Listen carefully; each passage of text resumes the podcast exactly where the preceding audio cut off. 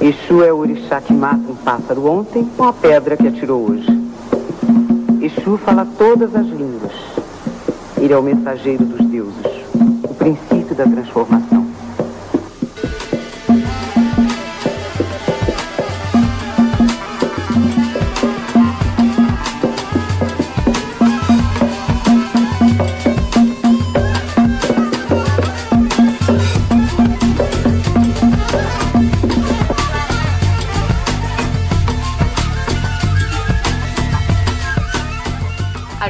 5 da atual Constituição Brasileira. Todos são iguais perante a lei, sem distinção de qualquer natureza, garantindo-se aos brasileiros e aos estrangeiros residentes no país a inviolabilidade do direito à vida, à liberdade, à igualdade, à segurança e à propriedade. Inciso 6. É inviolável a liberdade de consciência e de crença sendo assegurado o livre exercício dos cultos religiosos e garantida, na forma da lei, a proteção aos locais de culto e às suas liturgias. Meu nome é Marina Perger e começa agora mais um episódio do podcast Neonim, produzido por estudantes de História da Universidade de Passo Fundo para a disciplina de História da África. O meu nome é Alexia Lang Monteiro e a proposta para esse episódio é discutirmos o tema intolerância religiosa. O episódio é baseado no artigo de João Ferreira Dias intitulado Chuta que é Macumba, o percurso histórico-legal da perseguição às religiões afro-brasileiras, publicado na revista Sankofa, revista de História da África e de Estudos da Diáspora Africana. João Ferreira Dias é doutor em Estudos Africanos pelo Instituto Universitário de Lisboa. Começamos o podcast lendo o artigo 5 da nossa atual Constituição Federal que vigora até os dias atuais, mas foi promulgado em 1988. Nosso intuito, assim como do autor do artigo, é ressaltar que a legislação protege o direito que todos nós, como cidadãos, temos à crença, à prática da religião, aos locais de culto existirem, independentemente da confissão religiosa. Entretanto, existe uma distância entre o que está previsto na Constituição e o que se apresenta na sociedade brasileira cotidianamente. O Brasil, como país constituído historicamente por diversas etnias e culturas, é marcado pela miscigenação. Porém, isso nem de longe significa uma melhor convivência do brasileiro com as diferenças culturais, étnicas, sociais e religiosas. Ao longo do artigo, João Ferreira Dias vai destacando como o pensamento racista, presente desde o Brasil colônia, percebia as práticas culturais africanas como contaminadoras, poluente dos bons costumes coloniais. Com o fim da escravatura, o autor pontua como a elite branca que desejava a construção de uma nação brasileira embranquecida foi designando aos negros estereótipos que se fazem presente ainda hoje. O autor começa nos situando espacialmente e temporalmente.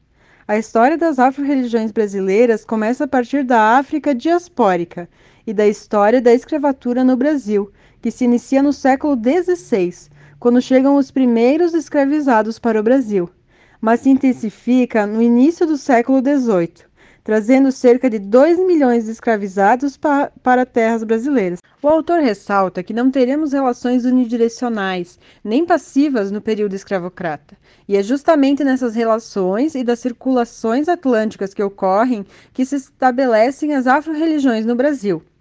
Há, por exemplo, antes daquilo que conhecemos por candomblé, o calundu colonial, práticas religiosas africanas realizadas na Bahia durante o século XVII até meados do século XVIII. Depois, teremos então o contexto em que se dá o surgimento do candomblé baiano, principalmente as relações de variedade de etnias que irão constituir essa religiosidade em meados do século XVIII. Dessa variedade de etnias, as que mais influenciam essa religiosidade é a daomeana e a iorubá que é um grupo linguístico geograficamente localizado em parte da atual Nigéria, Togo, República do Benin e Gana. Uma das características quase sempre mencionadas quando se fala em religiões afro-brasileiras é o sincretismo, sendo que principalmente o sincretismo afrocatólico permitiu a sobrevivência dos cultos e religiosidades africanas. Ao mesmo tempo, as Irmandades Católicas têm papel essencial no sistema de compra de alforrias que permitirá o estabelecimento dos primeiros terreiros de candomblé a Casa Branca do Engenho Velho, Gantuá e Alaqueto, todos na segunda metade do século XIX. Entretanto, temos que ressaltar juntamente com João Ferreira Dias que a conquista de alguma liberdade por escravizados e ex-escravizados na Bahia não representava uma liberdade de culto geral e nem de respeito a essas manifestações religiosas. Somente em 1850 teremos indícios de uma tentativa de repensar a escravatura como todo, com a Lei Eusébio de Queiroz, que proíbe o tráfico negreiro, abolindo o comércio de escravizados. A abolição só viria em 1888, a muito custo, um ano antes da proclamação da República, sendo que isso também não representará em definitivo liberdade de culto para as afro-religiões e os afro-religiosos. O fato é que a abolição da escravidão se dá no Brasil sem nenhum preparo efetivo de realocamento social dessas pessoas agora ex-escravizadas. A presença desses indivíduos a partir daí se dará pelas margens e periferias, não somente geograficamente, mas sua cultura, religião, costumes, música, culinária também serão renegadas a este lugar ou a este não lugar. A desafricanização dos corpos na nova república era um objetivo a se alcançar. João Ferreira Dias nos dá três momentos para se pensar as perseguições às religiões afro-brasileiras. O primeiro momento é marcado pelo pensamento de Raimundo Nina Rodrigues.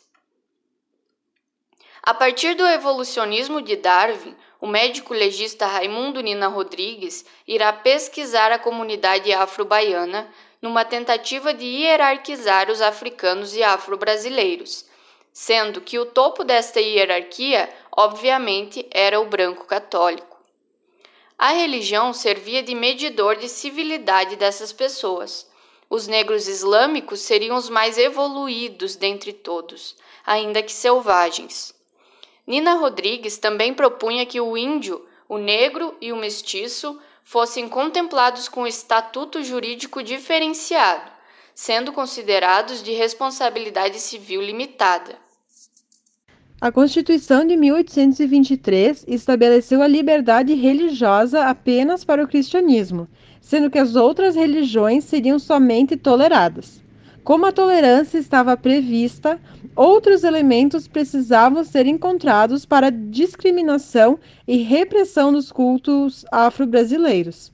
Assim, o artigo 157 do Código Penal de 1890 condenava o espiritismo, a feitiçaria, a magia, curandeirismo, que era considerado prática ilegal da medicina, bem como adivinhação e cartomância. O medo da poluição e contaminação do topo da pirâmide era crescente, visto que as classes altas eram clientes dos cartomantes e adivinhadores. Dessa forma, acontece a marginalização e a tentativa de desafricanização que antes mencionávamos. Esses respaldos legais eram motivos de repressão policial, detenções, proibição de menores nos cultos, chutar macumbas nas encruzilhadas. E, obviamente, essas opressões não ocorrem somente na Bahia. São cenas que se repetem em diversos momentos da história, em diversos locais que possuem registro de manifestação afro-religiosa. O preconceito, racismo e intolerância religiosa eram justificados pela ordem pública. O segundo momento que é marco da repressão às afro-religiões é a década de 30. O Brasil adentra o Estado Novo de Getúlio Vargas em 1937, marcando um período de grande repressão a tudo que fugia do ideal nacionalista de Vargas. Nina Rodrigues modifica sua postura e assume o papel de defesa das manifestações de identidade nagô e urubá diante das demais nações de candomblé e outras formas de culto, assim como Arthur Ramos, discípulo de Nina Rodrigues. A repressão policial será criticada por esses intelectuais neste período. Há também, no meio intelectual, até a década de 50, uma tentativa de estabelecer a pureza africana, representada pelo candomblé nagô, sendo o principal cristalizador dessa vertente Roger Bastide, impondo uma fronteira entre os nagôs e os bantus. O terceiro momento proposto pelo autor para se pensar a repressão às religiões afro-brasileiras é o momento atual. As religiões afro-brasileiras nunca foram reconhecidas como religiões de fato. Sempre foram inferiorizadas por diversos meios. A perseguição aos templos afro-brasileiros é algo que cresce ano após ano no país. Uma guerra santa levada a cabo por igrejas evangélicas neopentecostais. Esse movimento neopentecostal não é algo novo.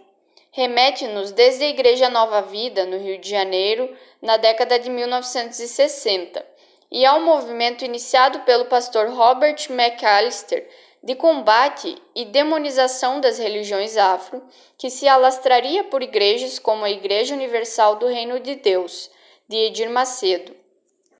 Toda a constituição desse movimento consiste em apontar o outro como a razão de todo o mal, o demônio, etc. As perseguições no contexto atual não ficam somente na dimensão do apontar, elas adentram espaços como a televisão aberta, livros, notícias, atos violentos de destruição de terreiros, violência física contra afro-religiosos, alianças das igrejas evangélicas com o tráfico e a milícia armada que praticam uma verdadeira cruzada evangélica. As perseguições e repressões às religiões afro-brasileiras são longínquas, e há indicativos que mostram uma crescente onda de intolerância religiosa nos últimos anos. Para que percebamos como esse preconceito se faz presente na atualidade, o autor apresenta alguns casos, como o da menina Kailane Campos, que, em 2015, então com 11 anos de idade, foi apedrejada ao sair de um terreiro com sua família no Rio de Janeiro. A avó da menina relata que os agressores insultaram verbalmente a família antes de lesarem Kailane. Semelhante caso aconteceu em 2017, também no estado do Rio de Janeiro. Uma mulher candomblessista de 65 anos foi apedrejada pela vizinha evangélica que já havia ofendido verbalmente também por motivos religiosos. O autor aponta que no estado do Rio de Janeiro, 70% das denúncias sobre intolerância religiosa feitas entre o período de 2012 a 2015 são de praticantes de religiões e matrizes afro-brasileiras, configurando o que o autor chama de sintomas de um estado de perseguição religiosa que se apresentam aos membros das religiões afro-brasileiras em formas de ofensas verbais, violências físicas, violências contra elementos, templos e lugares significativos para estes grupos. Dessa forma, terminamos por aqui o nosso podcast, no qual seguimos a lógica do Dr. João Ferreira Dias, para construirmos esse diálogo sobre o percurso da intolerância religiosa no Brasil. Deixamos como alerta o quadro de constantes violações de direitos que sofremos em nosso país. A violação do direito à crença é somente uma das faces de um projeto de Estado antidemocrático que está em vigor hoje, em 2020. Defender o direito à religiosidade está diretamente atrelado a defender a diversidade, a multiplicidade, as diferenças e o constante aprendizado que é a vida em uma sociedade plural. Por isso, julgamos a luta contra intolerância religiosa e preconceitos de todo tipo extremamente necessária. Ficamos por aqui e agradecemos por ter escutado este podcast.